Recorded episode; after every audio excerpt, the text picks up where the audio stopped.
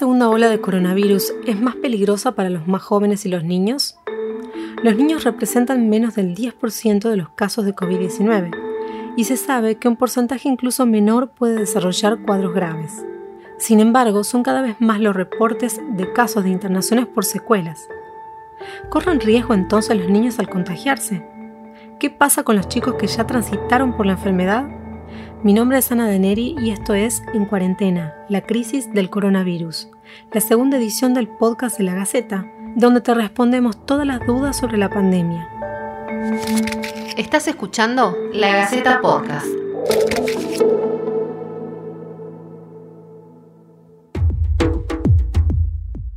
Eh, Catalina estaba con, con un monitoreo constante, digamos, con electrodos en el cuerpo que monitoreaban su, eh, la parte cardíaca, este, estaba con una vía que iba colocando la gama globulina, ¿no? Bueno, ese momento para mí era muy choqueante porque estaba como muy intervenida en su cuerpo. Florencia Robles es la mamá de Catalina. En diciembre comenzó con los síntomas de COVID y decidió aislarse. Cuando dio positivo supuso que su hija de dos años también tendría la enfermedad debido a la cercanía. Eh, los síntomas de ambas fueron bastante tranquilos. Este, yo he tenido un estado parecido a una gripe, un poco mayor, y Catalina tuvo mocos y tos durante aproximadamente tres días. ¿sí? Muy tranquilo, nosotros estábamos eh, confiados de alguna manera que a los niños, eh, bueno, este cuadro se les da de manera leve, entonces, bueno, la preocupación quizás estaba en, cómo íbamos a terminar los adultos esa, esa enfermedad, ¿no? Tres meses después de haber cursado la enfermedad, Catalina comienza a tener fiebre otra vez. Catalina hace fiebre el jueves, el viernes, el sábado, digamos, a pesar del antitérmico o el antitérmico hacía un efecto de disminución de la fiebre, pero a las horas eh, volvía, ¿no?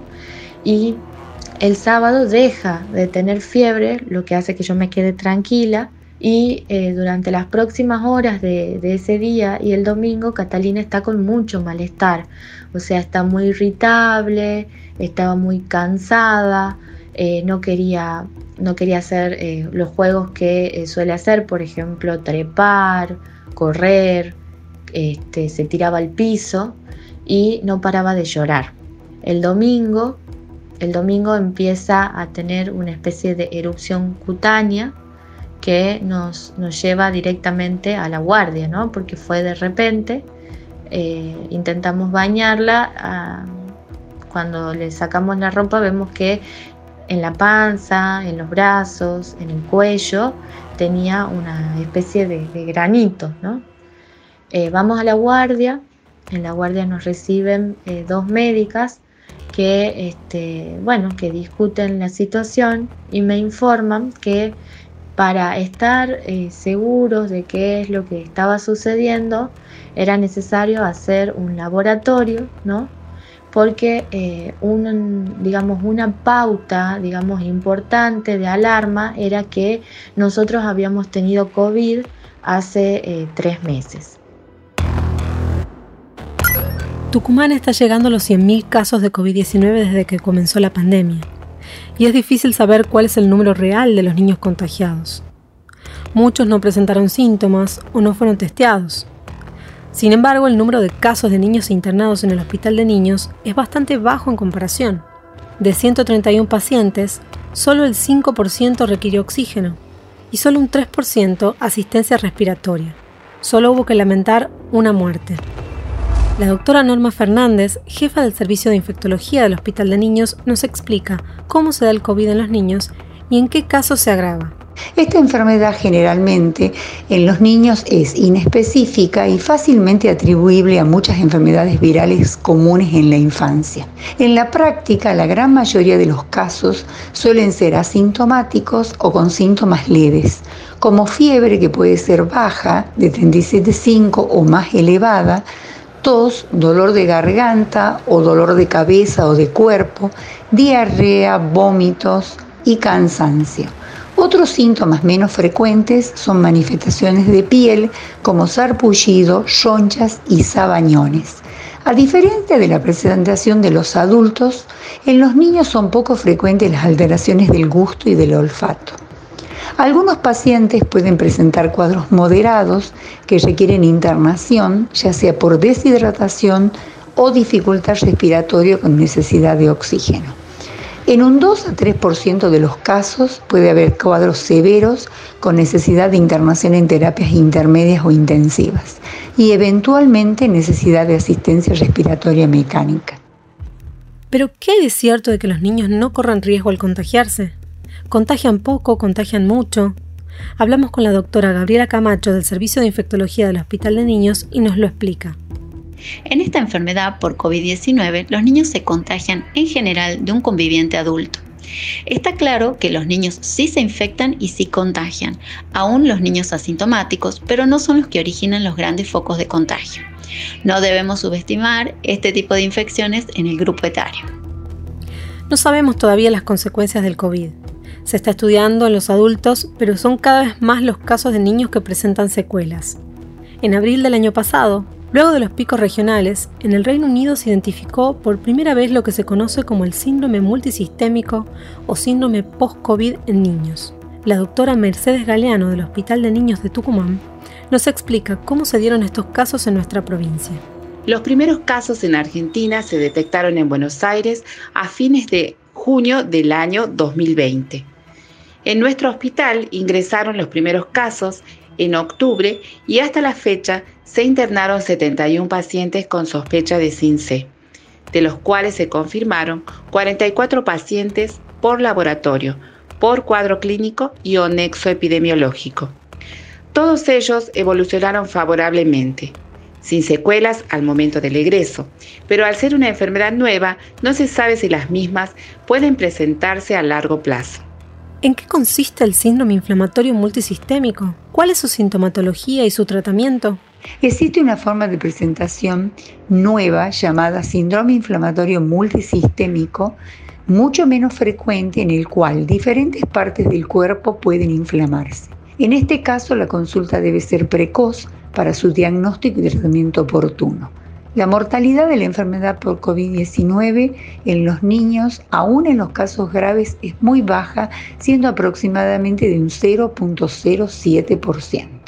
La doctora infectóloga pediatra Verónica Firpo del Hospital de Niños habla de lo que se conoce hasta ahora de este síndrome. Es una afección muy poco frecuente en la que diferentes partes del cuerpo pueden inflamarse, el corazón, los pulmones, los riñones, el cerebro, la piel, los ojos o los órganos gastrointestinales. Se presenta cuatro o seis semanas después de la infección aguda por COVID-19, incluidas las formas asintomáticas o leves, y hay que tener en cuenta que no siempre se rescata el antecedente de la enfermedad, pero existe el contacto con un familiar positivo. El cuadro clínico es variable, puede ser grave, incluso mortal, pero la mayoría de los niños a los cuales se le diagnosticó esta afección han mejorado con la atención médica. Todavía no sabemos qué causa el síndrome inflamatorio. Se debería a una respuesta exagerada del sistema inmunológico. Y todavía no sabemos por qué hay niños que se enferman y otros que no. ¿Cuáles son los síntomas? Fiebre de más de dos días de evolución, dolor abdominal, vómitos, diarrea, dolor de cuello, sarpullido, ojos rojos o mucho cansancio Importante saber que ante la presencia de los síntomas mencionados hay que realizar la consulta con el pediatra o bien concurrir a un centro asistencial. Ante la sospecha, el niño debe ser internado para ser evaluado por varios especialistas y el tratamiento consiste en la medicación que ayuda a regular la respuesta inflamatoria exagerada le hacen un ecocardiograma en el hospital y se refleja en el ecocardiograma que tiene una lesión eh, cardíaca, que tiene una inflamación cardíaca, ¿no? Eh, que a mí me asusta mucho. Eh, mi hija nunca tuvo ningún problema de salud hasta ahora. y pregunto si es esa, esa lesión es irreversible, ¿no? si era algo que iba a quedar. Me explican que no, que es reversible y que con estos datos de los laboratorios del ecocardiograma se diagnosticaba finalmente el síndrome post-COVID y que este, la indicación sería eh, colocar una medicación que se llama gamma globulina. En el hospital estuvimos en una sala de aislamiento donde estaban internados aquellos que todavía no teníamos el resultado del hisopado. Eh, no podíamos salir, salvo al baño que quedaba al frente. No podíamos recibir visitas. Eh, no se podía cambiar de cuidador tampoco porque, bueno, se hisopaba al cuidador que iba a quedar durante toda la internación. Estuve en dos salas de aislamiento, me parece que por cuestiones eh, de organización del, hospital y en esa sala por lo menos dos de cada cuatro o cinco niños que estaban internados tenían el síndrome post-COVID o por lo menos la sospecha. Es, muy angustiante esto de, eh, estar de, sentirse como solo ahí, eh, solo con, tu hijo enfermo, ¿no? Y de no poder compartir con algún miembro de la familia esa, ese cuidado, ¿no? Que, que requiere el estar eh, con alguien que está como muy, muy enfermo, muy afectado por, el cuadro. De todas maneras, bueno, creo que, una de las cosas más importantes es el acompañamiento eh, entre, entre las madres que estábamos pasando por eso y también el acompañamiento del equipo médico del hospital. ¿no? Yo siento que me explicaron perfectamente lo que estaba sucediendo, cómo estaba sucediendo, cuáles eran eh, lo que podía pasar, perdón, cuáles eran las consecuencias de esto, qué podía pasar, qué tenía que esperar, cuáles eran las pautas de alarma, ¿no?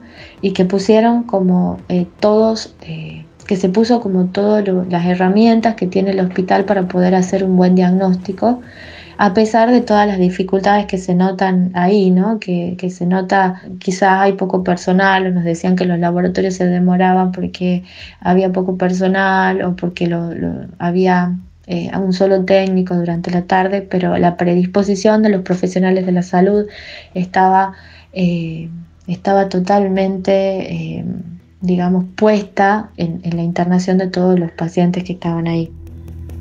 Se dice mucho de que a los niños no les afecta el COVID. Por eso, para Florencia y Catalina, esta experiencia fue ante todo una sorpresa. A mí esta situación me, ha angustiado terriblemente y también me ha sorprendido porque siempre he estado como muy informada sobre las, sobre las cuestiones epidemiológicas, pero en toda esa información usualmente se difunde mucho que a los niños no les pasa nada, ¿no? este, que, a los niños el, COVID no les afecta o no los, eh, no los contagia y demás, ¿no? Eh, y de repente me encuentro con que había una gran cantidad de niños que estaban pasando por lo mismo que mi hija. Me encuentro con este diagnóstico eh, y con esta lesión cardíaca que me asustaba muchísimo, como algo inesperado y terrible, ¿no? Estamos un poco más tranquilos ahora.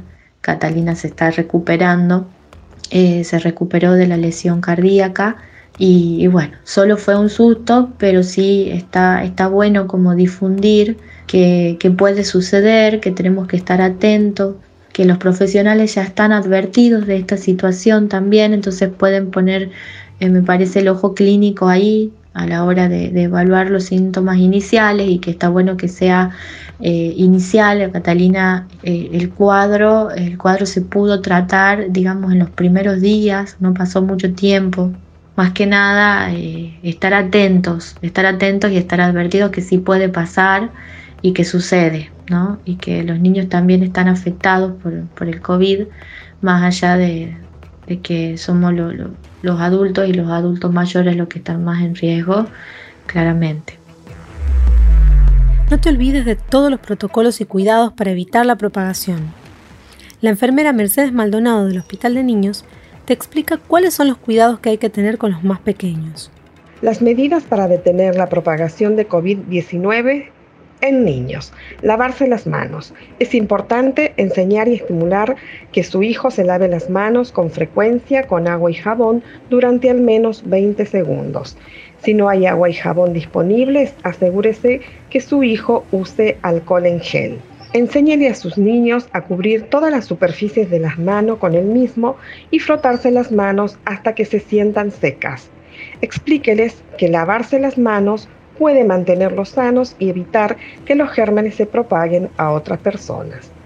Haga del lavado de manos una actividad familiar. Al toser o estornudar, enséñeles a hacerlo en el pliegue del codo. Evite el contacto cercano. Mantenga a su hijo al menos a dos metros de distancia de otras personas que no vivan con él y de aquellos que estén enfermos. Limite el tiempo de juego. Socializar e interactuar virtualmente con sus compañeros puede ser una forma saludable para que los niños enfrenten el, el estrés y se conecten con los demás. La clave para frenar la propagación de COVID-19 es limitar el contacto cercano con otras personas tanto como sea posible. No compartir vasos ni sorbetes y durante las comidas tener utensilios individuales. Limpiar y desinfectar las superficies que se tocan con frecuencia con agua y jabón o detergente y luego con lavandina. La proporción es 2 centímetros por litro de agua. Las superficies que se tocan con frecuencia incluyen mesas, picaportes, interruptores de luz, controles remotos, manijas, escritorios, inodoros y lavabos. Elegir durante el día realizar la, la, ventilación de la zona o espacios que fueron compartidos con varias personas del grupo familiar.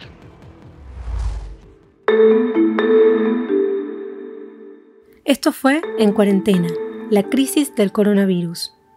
Esperamos que la información te haya servido y si te quedó alguna duda puedes mandarnos a podcast.lagaceta.com.ar.